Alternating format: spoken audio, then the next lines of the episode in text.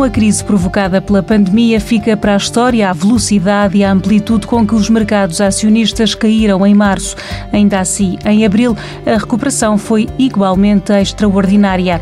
Com tanta incerteza, João Paulo Silva, analista de fundos de investimento do Novo Banco, lembra o que os investidores particulares devem ter em conta. Seja quais forem as condições atuais do mercado acionista, os investidores particulares devem tomar as suas decisões com base na definição de uma estratégia de investimento adequada às características, objetivos e necessidades do próprio, ou seja, uma estratégia que corresponde ao perfil de investidor de cada um.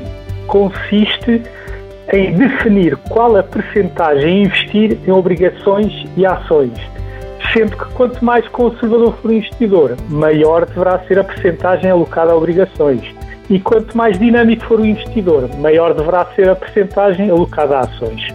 A estratégia moderada corresponde a um equilíbrio entre estas duas estratégias. Existe um sentimento, ou quase que poderíamos dizer uma desconfiança generalizada de que a recuperação de abril eh, não tem qualquer eh, ligação com a autêntica devastação efetiva na economia real e portanto, o mercado acionista subiu demasiado. Qual é a estratégia adequada para estas alturas em que podemos estar na, na iminência de novas quedas importantes? A estratégia de investimento, seja ela conservadora, moderada ou dinâmica, depende das características de cada investidor, como sejam os seus objetivos, a sua situação financeira, o seu grau de tolerância ao risco.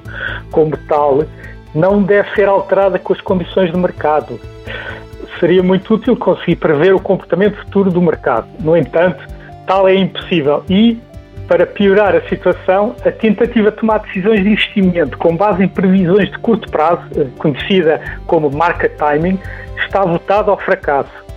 E sejam quais forem as condições de mercado, os investidores particulares devem manter uma perspectiva de longo prazo, diversificar os seus investimentos e implementar um plano de investimento regular que consiste em colocar os nossos investimentos em piloto automático, assegurando assim que vamos comprar tanto na baixa, ou seja, a um preço barato, como na alta, a um preço caro, aumentando assim de forma drástica a probabilidade do preço médio dos nossos investimentos ser bastante correto. No programa de amanhã falamos sobre planeamento financeiro e fundos de emergência.